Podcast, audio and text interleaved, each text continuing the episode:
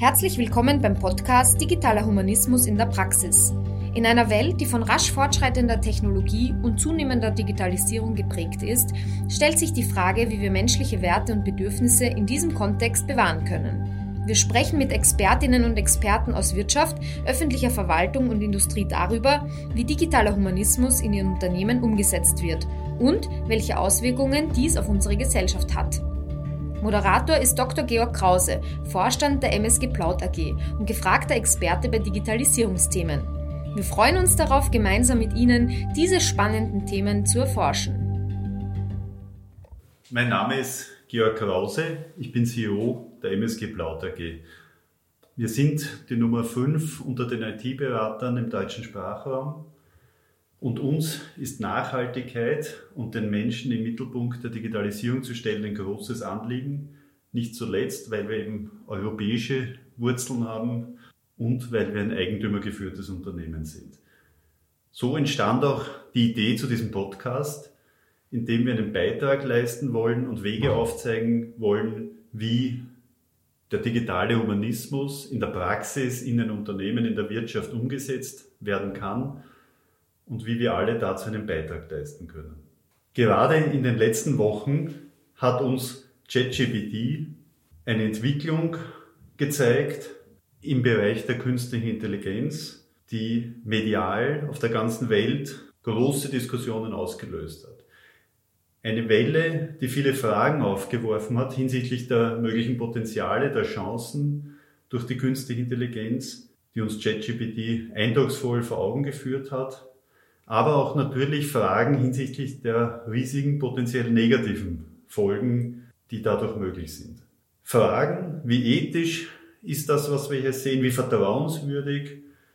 Wir denken allein an die Deepfakes, wo nicht mehr unterscheidbar ist, ob das Pentagon tatsächlich in Brand steht oder nicht, wo Aktienkurse als Folge davon fallen, wie nachvollziehbar das ist, wie fair, wie transparent, wo wir sehen Praktiken bei Digitalkonzernen, die kritisch diskutiert werden hinsichtlich der Auswahl, der Anzeige von Artikeln, von Beiträgen, die entsprechende Echokammern bei den Benutzern bilden und ähnliches. Daraus ergeben sich für uns alle auch zentrale Fragen, wie beispielsweise, können wir noch vertrauen dem, was wir sehen, aber auch aus Sicht der Firmen, was müssen wir als Firmen tun, damit man uns auch in der digitalen Welt entsprechendes Vertrauen schenkt. Die zweite große Frage in diesem Zusammenhang ist eine aus einer geopolitischen Sichtweise. Wenn wir uns die geopolitische und geowirtschaftliche Lage auf der Welt anschauen, dann sehen wir hier in den letzten Jahren und man kann inzwischen fast schon sagen Jahrzehnten deutliche Verschiebungen zwischen den Wirtschaftsräumen, die sehr stark durch die digitale Wirtschaft geprägt sind und zu massiven Verschiebungen geführt haben.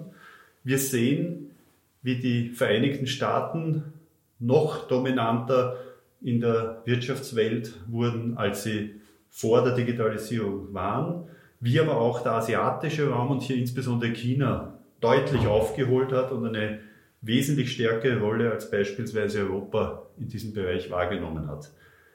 Konkrete Zahlen äh, hier, wenn man sich anschaut, beispielsweise den Wert der stärkst kapitalisierten Unternehmen von der Marktkapitalisierung her, die Top 10 Unternehmen, so sieht man, dass 2010 in der Reihe der größten Unternehmen, in der Liste der zehn größten Unternehmen, drei US-amerikanische Unternehmen waren, der Rest sich über Asien, Europa und Südamerika verteilt hat.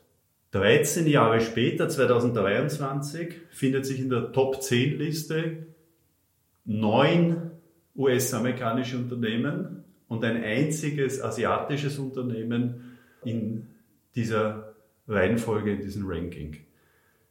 Das heißt, von drei auf neun Plätzen unter den ersten zehn haben es die US-Amerikaner in nicht einmal 13 Jahren geschafft. Ebenso auffallend ist, und da wird auch klar, warum das erfolgt ist, wenn man sich anschaut, die Anzahl der Unternehmen, die dem Digitalsektor zuzurechnen sind, da waren das 2010 in der Liste der zehn teuersten Unternehmen der Welt gerade mal zwei, nämlich Apple und Microsoft. 2023 sind von den Top 10 Unternehmen acht Unternehmen der digitalen Welt zuzurechnen. Das heißt, diese Verschiebung zwischen den Regionen ist ganz stark durch digitale Geschäftsmodelle getrieben. Und was wir heute sehen, ist, dass wir diese digitale Welt, und das bestätigt zum Beispiel auch, wenn man in die Zukunft blickt, die neuen Unternehmen sich anschaut, die Unicorns, so sehen wir in dieser neuen zukünftigen Welt eine ganze Reihe, nämlich fast 300 Unicorns in den USA, 140 Unicorns, also fast die Hälfte in China alleine. Und in Europa ohne Großbritannien gerade mal 36 Unicorns. Zusammen mit Großbritannien kommt man auf 64 Unicorns. Das heißt auch hier die Hälfte von China. Also USA, die Hälfte davon China, die Hälfte Europa ist das derzeitige Kräfteverhältnis äh, zwischen diesen geowirtschaftlichen Blöcken.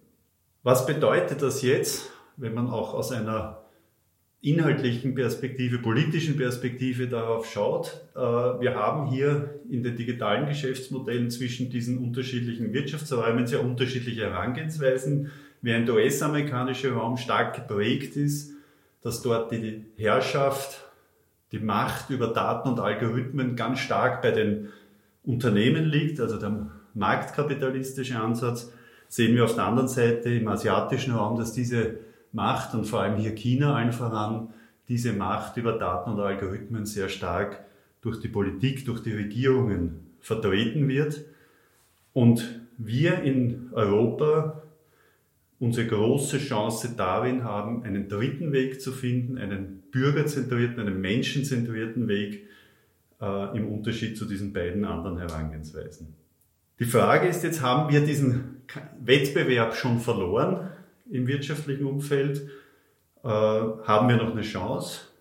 Haben wir schon den Wettbewerb verloren gegenüber der künstlichen Intelligenz als Menschen? Oder haben wir da noch eine Chance? Wenn man diese beiden Fragen zusammenfasst, dann gibt es eben eine mögliche Richtung, um hier entgegenzuwirken, um hier ganz bewusst auch wieder Chancen zu nutzen und aufzubauen. Und viele dieser Antworten findet man eben, wenn man sich mit dem digitalen Humanismus beschäftigt. Mit dem digitalen Humanismus, wo der Mensch, der Bürger in den Mittelpunkt gestellt wird, so wie im historischen Humanismus auch schon damals der Mensch und der Nutzen des Menschen in den Mittelpunkt gestellt wurde. Beim digitalen Humanismus geht es eben darum, die im Zuge der humanistischen Philosophie entwickelten Werte in die digitale Welt zu überführen, dort einzusetzen, Werte wie zum Beispiel individuelle Freiheit, Respekt gegenüber dem Menschen und seiner Würde, der Anspruch, dass jedes Handeln, und gerade das ist auch in der digitalen Welt so wichtig, jedes Handeln auch des Menschen auf eigenes oder gesellschaftliches Wohlergehen oder Nutzen hinführen soll. Und das bedeutet letztlich, dass Technologie so ausgestaltet werden muss, dass sie einen Mehrwert für den Menschen, für die Gesellschaft und für die Umwelt bietet und dass wir darauf achten müssen, die, dass die Vorteile überwiegen, die Potenziale genutzt werden und die Risiken möglichst hintangehalten werden. Eine verantwortungsvolle und ethische Nutzung dieser digitalen Technologien ist somit das Ziel des digitalen Humanismus, wo es darum geht, Privatsphäre zu schützen, wo es darum geht, die individuellen Rechte zu schützen, Fairness zu schaffen, Transparenz zu schaffen, die Bildung zu fördern und auch den Zugang von allen Menschen zu Informationen zu gewährleisten. Dieser Weg ist sicher ein sehr herausfordernder. Er kann uns aber helfen und muss uns helfen. Viele Alternativen haben wir nicht, um das Vertrauen in die Digitalisierung, in die künstliche Intelligenz wiederzugewinnen, aber eben auch aus wirtschaftlicher Sicht einen europäischen Weg zu finden. Und das Vertrauen wiederzugewinnen ist so zentral, weil inzwischen auch Menschen, die sich damit beschäftigen, die sich auch gut auskennen, teilweise sehr pessimistische Szenarien über die Zukunft zeigen. Selbst die Erfinder von großen künstlichen Intelligenzlösungen durchaus pessimistische Szenarien äh, aufzeigen. Und umso wichtiger ist es hier rechtzeitig die Weichen zu stellen, dass diese Szenarien nicht eintreten, sondern dass die positiven Elemente auch in Zukunft überwiegen. Wirtschaftlich kann es uns mit den Herangehensweisen eines menschenzentrierten Digitalisierung, wie es die EU auch schon in der digitalen Dekade in vielen Punkten begonnen hat, zu verfolgen, dieses Ziel, kann es uns und muss es uns auch gelingen, wirtschaftliche Vorteile zu schaffen, die uns im internationalen Wettbewerb auf der geopolitischen Bühne wieder in eine stärkere Rolle bringen. Das Interessante ist, dass dieses Konzept des digitalen Humanismus in vielen, vielen Diskussionen, habe ich das selber festgestellt, schnell sehr vielen einleuchtet, dass es Sinn macht, dass es ein Weg ist, der zu uns in Europa und unseren europäischen Unternehmen und Bürgern sehr gut passt. Aber schnell kommt dann auch die Frage, ja, wie setzt man das dann um? Wie, wie kann es denn gelingen, mir als Unternehmen hier diesen Weg auch zu verfolgen, ohne dass ich an Wettbewerbsfähigkeit verliere und dass ich glaubwürdig bin, dass ich Vertrauen erhalte oder vielleicht auch wieder gewinnen kann. Denn wir wollen im Rahmen diesen, dieses Podcasts Beiträge bringen, Impulse geben, wie Umsetzung gelingen kann. Wir wollen Wissenschaftlerinnen und Wissenschaftler, wir wollen Managerinnen und Manager, wir wollen Politikerinnen und Politiker vor das Mikrofon bitten, die ihre Erfahrungen, ihre Ideen, ihre Ansatzpunkte mit uns teilen. Wir wollen neue Ideen diskutieren, um Denkanstöße zu geben, wie es gelingen kann, digitalen Humanismus in unserer Wirtschaft, in unseren Unternehmen erfolgreich umzusetzen, wie es gelingen kann, daraus einen Wettbewerbsvorteil zu generieren, wie es gelingen kann, ein Stück weit den europäischen Weg hier auch mitzugestalten in den Unternehmen, in der Politik und auch natürlich an der, gerade an der Schnittstelle zwischen Unternehmen und Politik. Wir hoffen, dass das dadurch für Sie, liebe Hörerinnen und Hörer, ein interessanter Podcast werden wird, der Denkanstöße bietet und wünschen schon jetzt sehr viel Freude, Ideen, Denkanstöße beim Hören. Vielen Dank. Vielen Dank fürs Zuhören, Freundinnen und Freunde des digitalen Humanismus. Abonnieren Sie jetzt unseren Kanal, damit Sie keine Folge mehr verpassen und empfehlen Sie uns gerne auch weiter. Bis zum nächsten Mal. Wir freuen uns auf Sie.